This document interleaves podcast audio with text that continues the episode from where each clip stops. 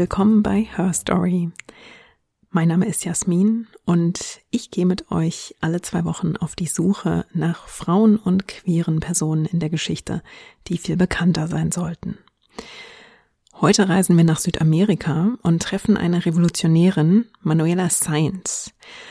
Weil sie so unkonventionell lebte, wird sie heute auch als erste Feministin Südamerikas verehrt. Sie wird heute oft noch als Geliebte von Simón Bolívar beschrieben, dem Revolutionär, der für die Freiheit Südamerikas von der spanischen Kolonialherrschaft kämpfte.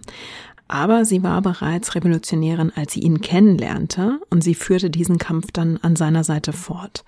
Sie wurde seine Archivarin und Beraterin, sie soll auf dem Schlachtfeld gekämpft haben und sie rettete ihm bei einem Attentatsversuch das Leben. Deshalb nannte Bolivar sie dann auch La Libertadora del Libertador, die Befreierin des Befreiers. Und ja, die beiden hatten auch eine Liebesbeziehung, die dann nach einigen Jahren zerbrach. Manuela Sainz starb allein und krank und bekam erst lange nach ihrem Tod in Südamerika die Anerkennung, die sie auch verdient. Ja, die Geschichte von Manuela Sainz, die beginnt in Quito im heutigen Ecuador am 27. Dezember 1797. Da wird sie geboren und sie wird geboren in einem, ja, in ein höheres Milieu, allerdings mit einem Makel, nämlich sie ist ein unehrliches Kind. Sie ist einer Affäre entsprungen zwischen einer Frau aus dem niedrigen Stand, ihrer Mutter Maria Joaquina Aispuru und ihrem Vater Simon Sainz Vergada. Die Mutter stirbt relativ kurz nach der Geburt und der Vater kümmert sich dann aber immerhin darum, dass seine Tochter aus dieser außerehelichen Beziehung trotzdem eine gute Erziehung erfährt. Manuela wird in einen Konvent gegeben und dort sieht sie, wie die weißen Nonnen über eine Gruppe von Mestizen regelrecht regieren. Mestizen sind die Nachfahrinnen von Europäern und der indigenen Bevölkerung. Das hatten wir ja in der Folge von äh, zu La Malinche schon mal, dass also die spanischen Kolonialherren sich indigene Frauen als in Anführungsstrichen geliebte Namen, auch nicht immer mit deren Einverständnis. Und die Nachkommen, die aus diesen Beziehungen hervorgingen, nennt man also Mestizen. Das heißt, sie haben also indigene Wurzeln. Und diese weißen Nonnen, ja, die regierten also förmlich über diese Mestizen. Manuela sieht dort also eine, ja, ein soziales Gefälle und vielleicht erweckt das schon das erste Mal ihren Sinn für soziale Ungerechtigkeiten. Allerdings mischt sich schon in ihrer Zeit im Konvent die erste Unkonventionalität, denn ihr wird nachgesagt, dass sie sich in dieser Zeit in einen jungen Militäroffizier verliebt haben soll. Das soll angeblich ein spanischer Offizier gewesen sein. Der Legende nach soll sie versucht haben wegzulaufen, wurde dann gefunden und ähm, musste aber zurückkehren. Allerdings ist dann wieder verbirgt, dass es irgendeine Art von Skandal gab und sie tatsächlich aus dem Konvent geworfen wurde und daraufhin zu ihrem Vater zurückkehrte und bei ihm einige Zeit lebte. 1817 wird sie mit dem britischen Händler James Thorne verheiratet. Das ist offenbar ein Geschäftskontakt ihres Vaters gewesen. James Thorne ist fast zwei Jahrzehnte älter als Manuela Sainz. Er scheint von ihr sehr begeistert zu sein. Sie soll das Ganze später als eine lächerliche Ehe beschrieben haben. Aber diese Ehe war auch wichtig für ihren gesellschaftlichen Stand. Dieser Makel, dass sie einer außerehelichen Beziehung entsprungen war, der haftete ihr eigentlich oder der hätte ihr lebenslang anhaften können. Aber ihr Vater stellte durch diese Ehe sicher und indem er auch ihre Mitgift bezahlte, dass Manuela Sainz ja im Prinzip einen gesicherten und auch einen ehrenhaften Status hatte. Sie wurde ehrenhaft in eine gute Ehe zu einem angesehenen Mann verheiratet und damit konnte sie eine gewisse gesellschaftliche Stellung eben einnehmen. Und offenbar hat auch ihr Ehemann sie zunächst so geschätzt, dass sie ihn in seiner Geschäftstätigkeit ähm, unterstützte. In dieser Zeit ist allerdings ganz, ganz viel im Umschwung in Südamerika. Ähm, Südamerika ist eben zu großen Teilen von Spanien kolonisiert worden. Es gibt zu dieser Zeit mehrere Vizekönigreiche, so hießen die damals. In der Region formt sich aber ja ein Gefühl der Distanz zu Spanien. Und das hat damit zu tun, dass in dieser Zeit auch in Europa einiges im Umschwung ist. Denn Napoleon macht Europa unsicher, fällt schließlich auch in Spanien und Portugal ein. Und das sorgt in Spanien also für ein Machtvakuum. Und in dieser Zeit ist natürlich auch die Macht Spaniens in Südamerika geschwächt. Und das führt dazu, dass man sich in Südamerika offener die Frage stellt, wollen wir uns eigentlich fremd regieren lassen? Ja, könnten wir uns nicht auch selbst regieren? Also es in Südamerika entsteht in der Folge eine Unabhängigkeitsbewegung. Es gibt mehrere wichtige Figuren in dieser Unabhängigkeitsbewegung. Es gibt zum Beispiel José de San Martín, der als Sohn spanischer Eltern im heutigen Argentinien geboren wurde der wird einer dieser Anführer, die sich also für eine Unabhängigkeit in der südamerikanischen Region stark machen. Die spanische Macht über die Region wurde eben relativ lang akzeptiert, aber nachdem dieses Machtvakuum eintritt, wittern auch einzelne Protagonisten, meist aus dem Militär, ihre Chance, nun auch selbst zu einer gewissen Machtposition zu gelangen oder bestimmte eigene Interessen durchzusetzen. Und manchmal waren diese Interessen eben auch die Unabhängigkeit ihrer Region. Während es da also in Südamerika gärt, zieht Manuela Sainz mit ihrem Ehemann nach Lima im heutigen Peru. Und dort kommt sie in Bewegung mit der dortigen Unabhängigkeitsbewegung, die eben auch ähm, geführt wird oder stark beeinflusst wird von José de San Martín. Und sie schaut sich das nicht nur an, sondern sie fängt 1820 an, sich auch aktiv in dieser Unabhängigkeitsbewegung einzubringen. Also sie nimmt teil an einer Kampagne, um Männer zu rekrutieren für San Martin.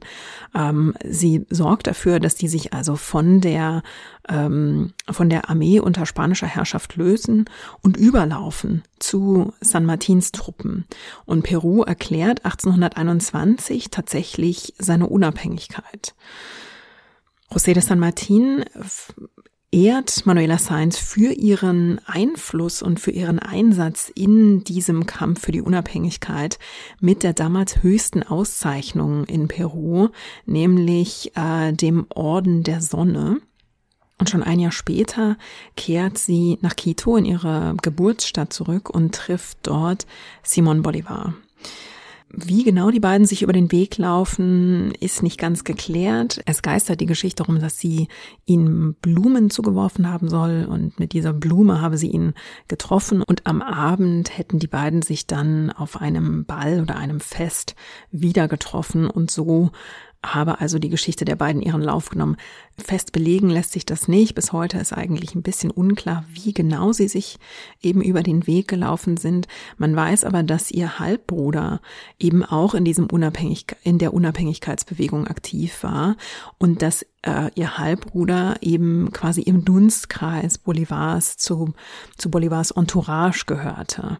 Es ist also wahrscheinlich, dass sie durch ihren Halbbruder mit Bolivar in Kontakt kam und ihn dann also 1822 in Quito traf.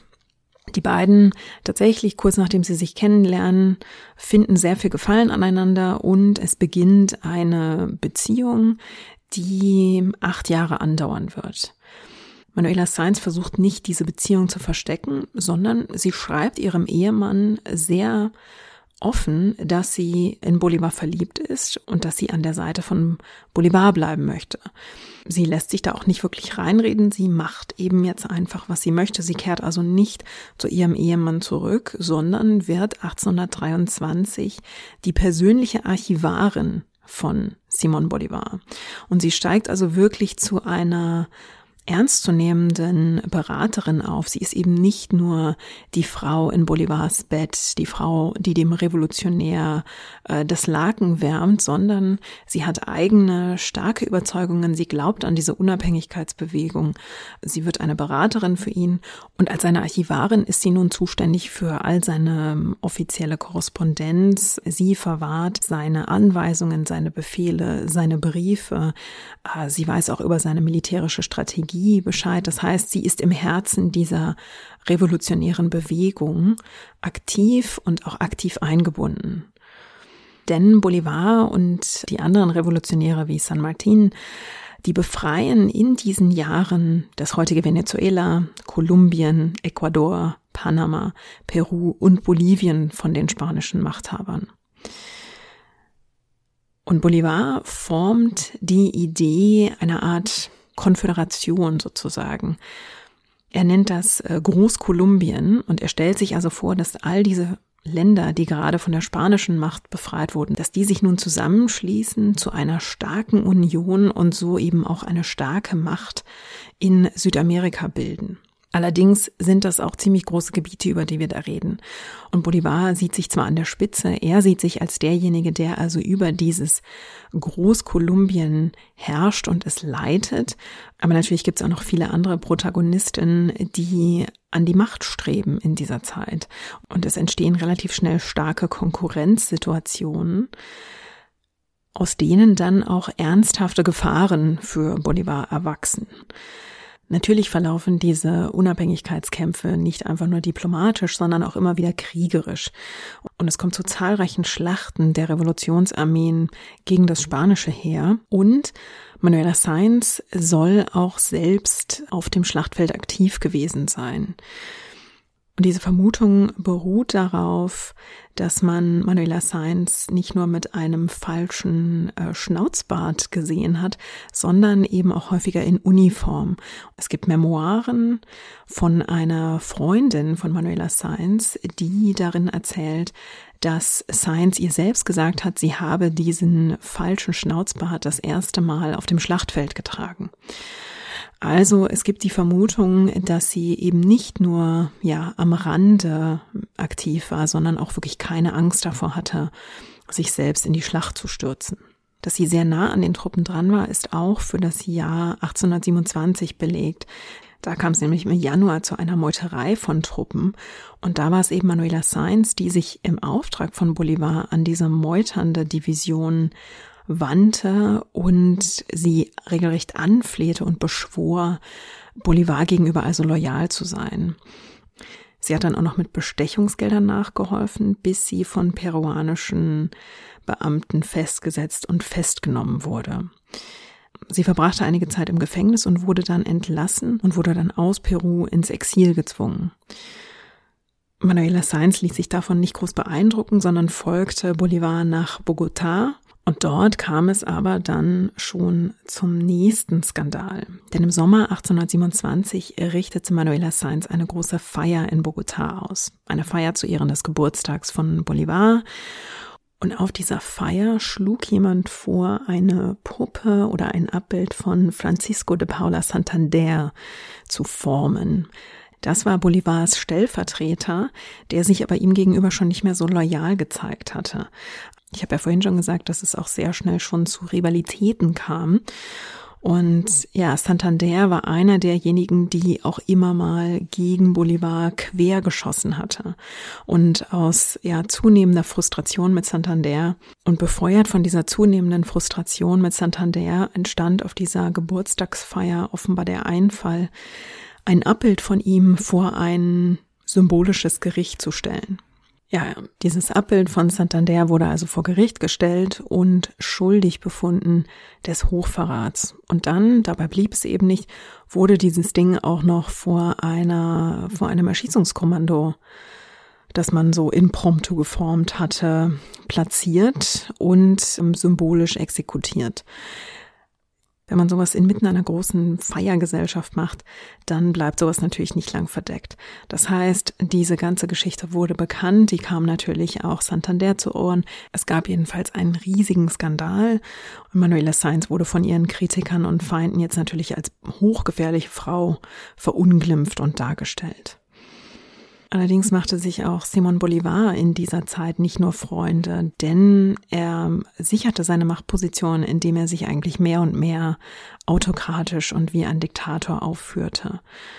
Und aus diesem Grund gab es 1828 auch zwei Versuche, ihn durch ein Attentat aus dem Weg zu räumen.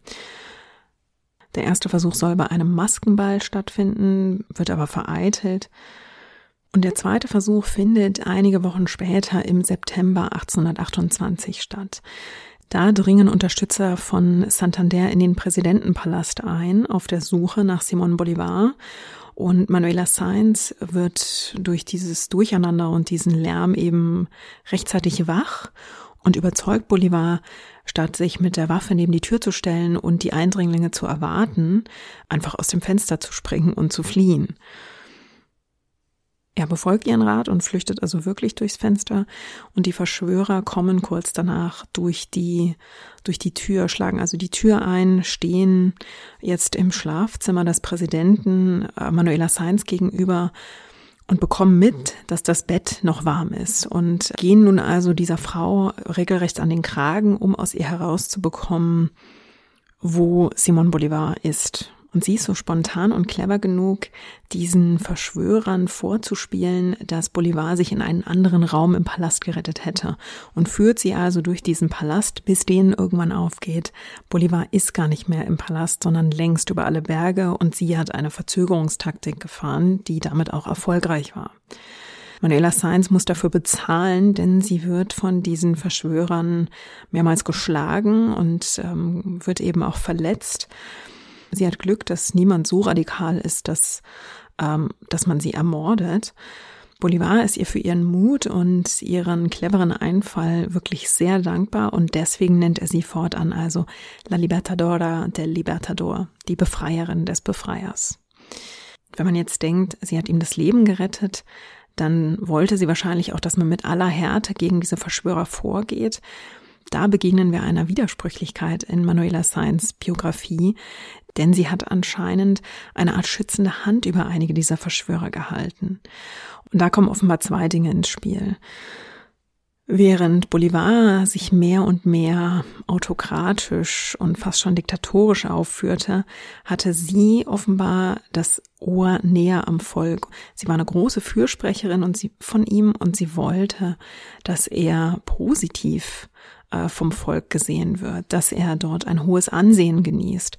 Und sie hatte offenbar das Gefühl, wenn er mit aller Härte gegen diese Verschwörer vorgehen würde, das hieße also Todesstrafe, dann würde sich das Bild von ihm in der Öffentlichkeit nur noch weiter verhärten. Und offenbar ist sie auch von einigen Familien dieser Verschwörern angesprochen worden, die regelrecht darum gebettelt haben sollen, dass sie sich für deren Leben einsetzen soll. Sie kann aber nicht verhindern, dass er beim Volk immer unbeliebter wird. Und so gibt Bolivar seine Macht bzw. sein Amt als Präsident im April 1830 auf. Das ist ziemlich interessant, dass anders als andere autokratische Herrschende, die ewig an ihrer Macht festhalten, gibt er sein Amt einfach auf. Zu dieser Zeit ist er schon stark desillusioniert. Er hat also das Gefühl, dass all seine Anstrengungen umsonst waren, dass man es nie, ihm nicht dankt. Er ist also auch ein ganzes Stück weit verbittert und seine Gesundheit hat extrem gelitten. Er zieht sich also aus der Politik zurück und will ins Exil gehen, entweder in die Karibik oder nach Europa. Aber noch auf dem Weg ins Exil erkrankt er an Tuberkulose und stirbt im Dezember 1830. Mit seinem Tod bricht auch die Vision und sein Traum von Großkolumbien endgültig auseinander. Die Region zerfällt in die Staaten, die wir heute kennen, durchläuft aber noch in den nächsten Jahrzehnten zahlreiche soziale Unruhen ähm, und, und starke Veränderungen. Manuela Sainz ist zu der Zeit, als Bolivar im Exil stirbt, nicht bei ihm. Sie muss selbst ins Exil gehen, denn nachdem Bolivar von seinem Amt zurückgetreten ist, wird sein bisheriger Stellvertreter Santander der neue Präsident. Und der ist ja spätestens nach diesem Skandal bei der Geburtstagsfeier mit der symbolischen Erschießung äh, wenig überraschend nicht gut auf Manuela Sainz zu sprechen. Und so wird sie also auch verbannt. Auch in Ecuador darf sie sich nicht ansiedeln. Überall hat man irgendwie Angst vor dieser Frau, die also so nah dran war an dieser revolutionären Bewegung. Und offenbar hat man überall Angst, dass dort, wo sie ist, die soziale Unruhe eventuell auch nicht weit ist. Ihr Exil führt sie über Jamaika dann in eine kleine Küstenstadt in Peru, Paita. Dort lebt sie dann noch knapp 25 Jahre in zunehmender Armut und Einsamkeit. Sie hält sich mit ja, den kleinsten Jobs über Wasser. Sie versucht sich im Verkauf von Textilien. Sie lässt sich aber auch noch mal von einem von Bolivars Getreuen einspannen und spioniert in den 1840er Jahren äh, und versucht vor Ort also Informationen zusammenzutragen. 1837 wird ihr Ehemann James Thorne ermordet und obwohl die beiden schon lange nicht mehr zusammenlebten, hat sie das offenbar doch sehr mitgenommen. Ihr wird in diesem Zusammenhang auch das Erbe verweigert. Das heißt, ihre finanzielle Lage verschlimmert sich weiter. Die wird sogar so akut, dass sie eine Erklärung anfertigen lässt, fast schon persönlichen Ruin oder persönlichen Bankrott erklärt. Manuela Sainz erleidet schließlich in ihrem Haus einen Unfall und fällt die Treppe herunter, wobei sie eine so schwere Hüftverletzung davonträgt, dass sie sich danach nur noch an einem Rollstuhl fortbewegen kann. Im Juni 1856 wird sie krank und sie stirbt am 23. November 1856. Weil in dieser Zeit eine Diphtherie ausgebrochen war, wird sie in einem Massengrab beerdigt und viele ihrer wenigen Habseligkeiten werden verbrannt und entsorgt. Und damit werden natürlich wichtige Spuren von ihr schon kurz nach ihrem Tod ausgelöscht. Sie wird in Paita beerdigt in einem Massengrab. Und während Bolivars Ruf also auch über seinen Tod hinaus ja präsent bleibt, verschwindet also Manuela Sainz in den Nebelschwaden der Geschichte für ziemlich lange Zeit. Sie wird erst im 20. Jahrhundert wiederentdeckt und dann wird ihre Geschichte eben lange als einfach nur Geliebte an Bolivars Seite erzählt. Aber nachdem man ihre Geschichte wiederentdeckt, ist es dann Venezuelas Präsident Hugo Chavez, der das Ganze nochmal auf ein neues Level hebt, denn er sorgt dafür, dass ihre Gebeine neben Bolivar beerdigt werden. Allerdings muss man dazu sagen, streng genommen sind es nicht ihre Gebeine, denn sie ist ja in einem Massengrab beerdigt worden. Was aber 2010 geschieht, ist, dass man Erde aus Paita durch Peru, Ecuador und Kolumbien bis nach Venezuela bringt und sie dort symbolisch an der Seite von Bolivar beerdigt. Und damit liegt Manuela Sainz jetzt an der Seite Simon Bolivars in dem zentralen Erinnerungsort für die große Revolutionsbewegung in Südamerika. Und damit endet unsere heutige Episode. Wenn ihr Gedanken zu Manuela Science habt oder Vorschläge für kommende Episoden, schreibt mir gern per E-Mail an feedback at herstorypod.de oder meldet euch auf Instagram unter at herstory-pod. Ich verabschiede mich für diese Woche. Ich danke euch ganz herzlich fürs Einschalten und Zuhören. Wir hören uns wieder in zwei Wochen mit einer neuen spannenden Biografie. Und bis dahin, passt auf euch auf und lasst es euch gut gehen.